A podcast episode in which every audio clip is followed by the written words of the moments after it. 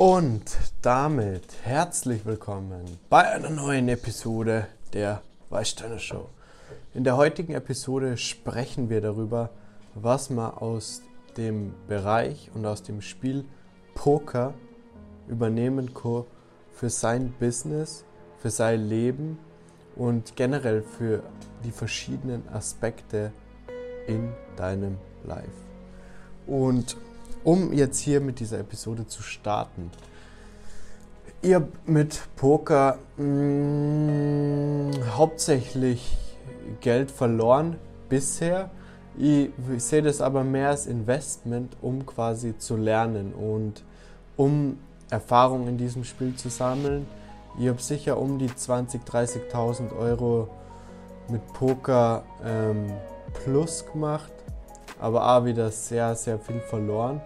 Und Poker ist einfach ein Spiel, wo du einiges in dein Privatleben bzw. in dein ähm, Business-Mentalität übernehmen kannst. Denn im Poker ist es ganz entscheidend, eine bestimmte Bankroll zu haben, mit der man, also das ist, eine Bankroll ist Geld, das nur für Poker zur Verfügung steht. Also dieses Geld wird für Poker eingesetzt und das ist ein ganz interessanter Fakt, denn diese Bankroll ähm, riskiert man zum gewissen Prozentsatz, je nachdem, welche, in welchen Games man spielt, mit welchen Limits, wie hoch die Buy-ins sind. Und es ist ganz spannend, wie, wie stark man dieses Bankroll-Management betreiben kann. Also wie sehr man sich danach hält, wirklich nur diesen bestimmten Prozentsatz des verfügbaren Kapitals, des verfügbaren Gelds, Geldes ähm, einzusetzen in den Pokerrunden. Und ähm, anfangs ist das natürlich so, wenn du ähm, beginnst, Poker zu spielen, dann probierst du es einfach mal aus. Du nimmst, was du hast, mit. Oder du nimmst nicht, was du hast, mit. Du nimmst das, was du verlieren, bereit bist zu verlieren setzt du ein und spielst. Und natürlich ist Poker hm, kein reines Glücksspiel. Es gibt aber auf jeden Fall eine Glückskomponente. Das bedeutet, ähm, um die Frage direkt zu beantworten, inwiefern ist Poker ein Spiel, wo suchtgefährdend ist, das, um das schon mal vorwegzunehmen, Poker ist da relativ ähm, human. Also ist jetzt diese, dieses Risiko, ähm, dort in eine Glücksspielfalle zu, in einer Glücksspielfalle zu landen, nicht so hoch, wie wenn du Roulette spielst oder Automaten mit Automaten spielst, Slotmaschinen spielst. Da ist natürlich, da geht es ja rein ums Glück und beim Pokern ist es nun mal anders. Du hast zwar diese Glückskomponente, aber du hast immer nur einen Einfluss, wie du die Karten spielst und ähm, wann du welche Einsätze tätigst und Du verlierst, also du kannst natürlich auf Anschlag sehr, sehr viel Geld verlieren, aber wenn du das Spiel einigermaßen in einem guten Mind-Zustand angehst, ähm, ist es auch nicht so, dass das so rasend schnell, dass du wie in, wie in so Glücksspielautomaten dein Geld runterspielst, sondern da ist einfach viel mehr die Strategie mit, dieses, dieses eine Art Geschicklichkeit gefordert und eine, eine, eine, ein Gespür für das, was an diesem Pokertisch abgeht. Und also um das nur mal von, von vornherein zu beantworten, da ist natürlich Slotmaschinen und so weiter ähm, oder Roulette viel, viel ähm, ähm, Glücksspiel gefährdender. Also oder ich meine, es ist mehr Glücksspiel und suchtgefährdender. Also da rutscht man leichter in eine Sucht. Ähm, Poker ist hingegen ein Spiel, wo du am Tisch sitzt, vor allem wenn du Live-Poker spielst, wo du interagierst mit Menschen, wo du versuchst, Menschen zu lesen, wo du deine Nerven behalten musst, wenn du jetzt gute Karten hast und du, und du schaust, ähm, dass du dann ruhig bleibst und dir nichts anmerken lässt, dieses be bekannte Pokerface. Also da kommt es oft darauf an, dass du unlesbar bist und möglichst keine Emotionen zeigst, egal ob du gute oder schlechte Karten hast. Und das ist eben auch sehr übertragbar in dem Business-Kontext, denn du musst zum gewissen Teil einfach A, wenn du mit Geschäftspartnern verhandelst, wenn es um bestimmte Deals geht, einfach ein bestimmtes Pokerface wahren und dein Stellenwert, dein Wert, den du verkaufen möchtest oder der verhandelt wird, einfach ganz klar verkaufen. Und, und dieses Verkaufen findet genauso am Pokertisch statt. Du verkaufst dort ein bestimmtes Image von dir, ein bestimmte, einen bestimmten Zustand von dir. Und da ist Poker natürlich ein absolutes Paradebeispiel, ein Pokerface zu behalten. Und hinzu kommt dieser Umgang mit Nervosität und gleichzeitig dieser Umgang mit Echtgeld. Denn wenn du in einem Casino Poker spielst, natürlich sitzt du da mit echtem Geld, du sitzt da, keine Ahnung, mit 100, 200, 1000, 5000, 10.000 Euro am Tisch. Und dieses Geld ähm, wechselt im Besitzer. Und es wechselt oft, sehr oft hin und her. Und ähm, je losgelöster du von dem Wert des Geldes bist, also je losgelöster du dieses Geld wirklich nur als diese Chips ähm, Value siehst und quasi damit arbeitest und ausblendest, welchen Wert dieses Geld jetzt besitzt oder, oder wie dieses Geld ähm, jetzt für andere Dinge eingesetzt werden kann, desto freier und lockerer kannst du natürlich spielen. Vor allem in dem Recreational-Bereich. Wir reden jetzt hier ähm, nicht vom Profi-Poker-Bereich, denn da zählen nochmal ganz andere Faktoren. Da gibt es auch nochmal diese ähm, ganz anderen ähm, ähm, Modelle, nach denen du spielst ähm, und wo du einfach das Ganze nur mathematisch korrekter angehst. Ich sage jetzt halt mal dieser Recreational-Bereich, wo man natürlich versucht, ähm, die guten ha Karten zu spielen und natürlich versucht man auch Geld zu gewinnen.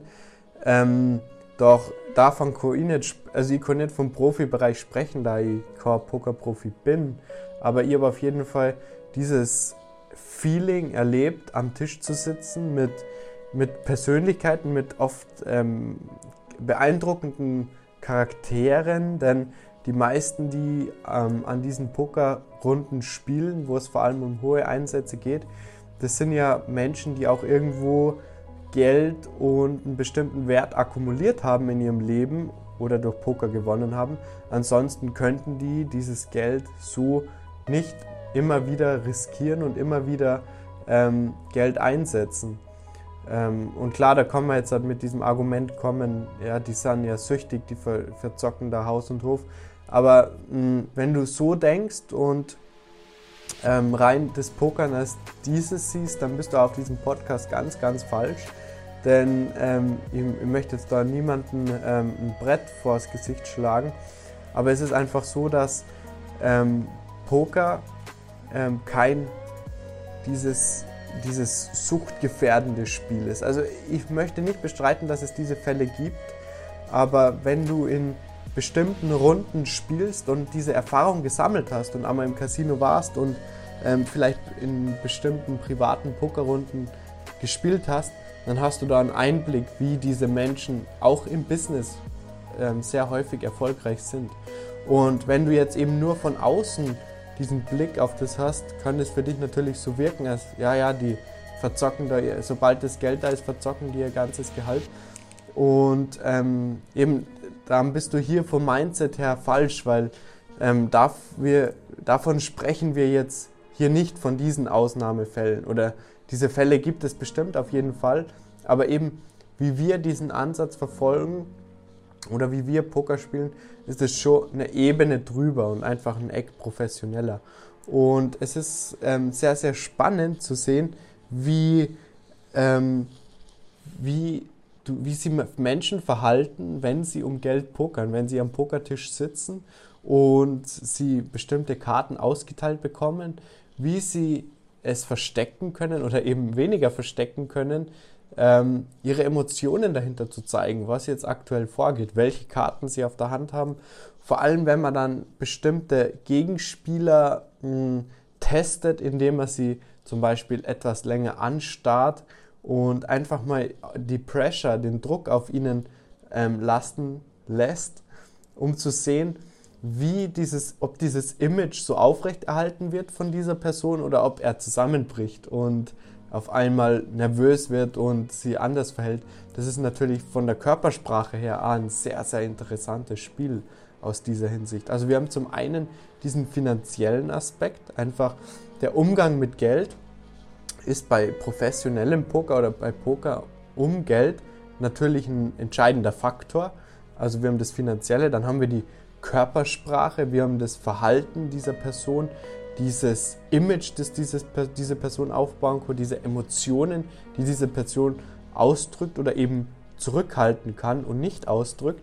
Und ähm, diese, diese beiden Komponenten verbunden in diesem Spiel erzeugt eine enorme ähm, Leidenschaft für uns. Also wie jeder, der ähm, bei uns bei der Weißsteiner Show oder bei einer Brand von uns irgendwie beteiligt ist, wird wissen, dass Poker auf jeden Fall eine Komponente ist, die uns Freude bereitet und wo wir gerne uns damit beschäftigen.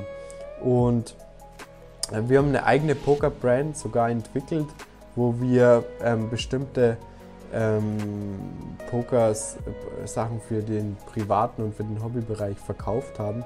Und ähm, ich selbst als Mentalcoach ähm, kümmere mich um Pokerspieler, die ihr Game aufs nächste Level bringen wollen, die für bestimmte Turniere ihr Mindset ähm, perfektionieren wollen und visualisieren wollen, die diese Ergebnisse im Idealfall ähm, schon mal vorerleben, um dann diese gewisse Nervosität im konkreten Turnier oder an der Runde am Tisch ähm, im Griff zu haben, um, um diese Experience bereits irgendwie zu fühlen. Und da ist natürlich ein Coach ein sehr positiver Begleiter, denn man verstärkt dann diese ähm, einzelnen Dinge, die am Pokertisch oder die zum Erfolg führen, die am Pokertisch zum Erfolg führen, die, ähm, die auf lange Sicht hin funktionieren, dass sie gut anfühlen, wo das, die Entscheidungen richtig sind. Denn es ist ganz wichtig beim Pokern zu verstehen, dass du nicht auf dieses Ergebnisorientierte gehst, sondern auf das, Entsche dass du entscheidungsorientiert arbeitest. Also wenn du die richtig entschieden hast, kann dir eigentlich das Ergebnis egal sein. Denn im Poker, da wir diese Glückskomponente haben, die wir auch Varianz nennen können. Das bedeutet, du spielst mathematisch gesehen richtig, hast aber Pech im Prinzip. Und dieses, dieses Phänomen nennt sich Varianz und das schlägt, schlägt natürlich zu. Auf lange Sicht, wenn du die richtigen Entscheidungen triffst, bist du ein ähm, Spieler, der positiv ist, der, der Gewinne einfährt.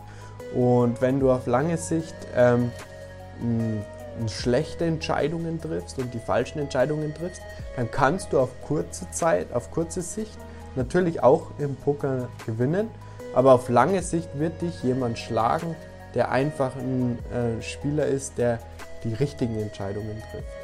Und ähm, um das eben nochmal abzuklären, die Glückskomponente bezeichnen wir im Pokerspiel als Varianz. Und wir können da gerne noch näher einsteigen, falls euch dieses Thema, diese Thematik weiter interessiert.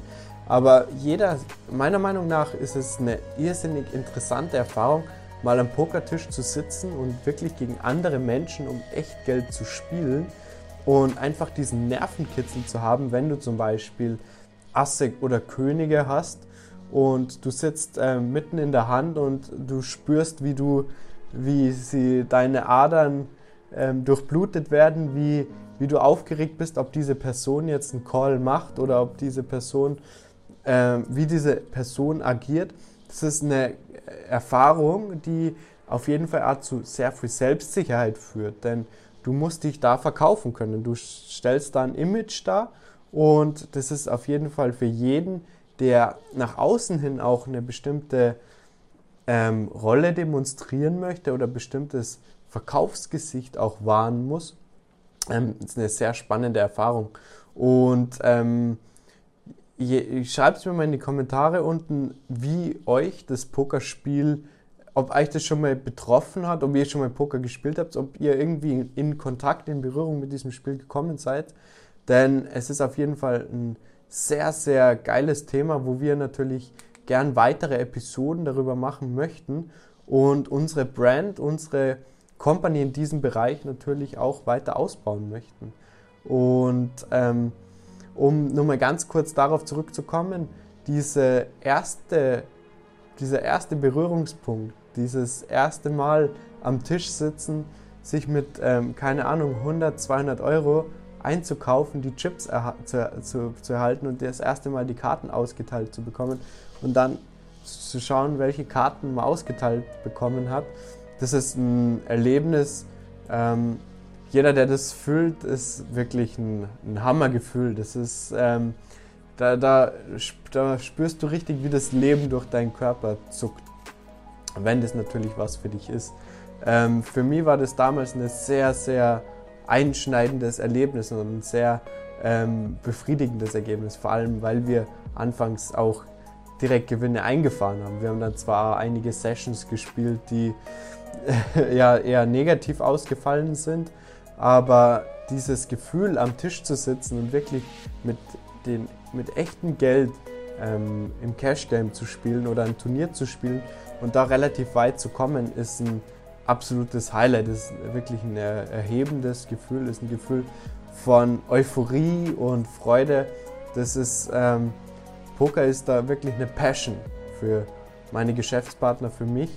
Und ähm, deswegen, nur um das mal zu beschreiben, wie Poker eben auf die Aspekte des Lebens irgendwie auch zu übertragen sind und wie viel Poker repräsentiert für das ganze Handeln, für das ganze Agieren mit Geld, für den Umgang mit Geld, für Körpersprache, für Auftreten, ist ein irrsinnig spannendes Thema und ich denke, wir machen da sicher noch weitere Episoden. Ähm, das war es jetzt hier mit dieser Episode am Samstag, den ähm, heute ist der 22.02.2020 und ich möchte mich bedanken. Lass diesem Video gerne einen Daumen nach oben da, abonniere diesen YouTube-Kanal, wenn du auf YouTube mit dabei bist, auf Anchor, Spotify und so weiter, Apple Podcast. Ähm, Wäre es natürlich richtig geil, wenn du diesen Podcast be bewerten würdest. Wird der ganzen Show enorm weiterhelfen. In diesem Sinne wünsche ich dir ein ganz schönes Wochenende und bis zur nächsten Episode. Ciao.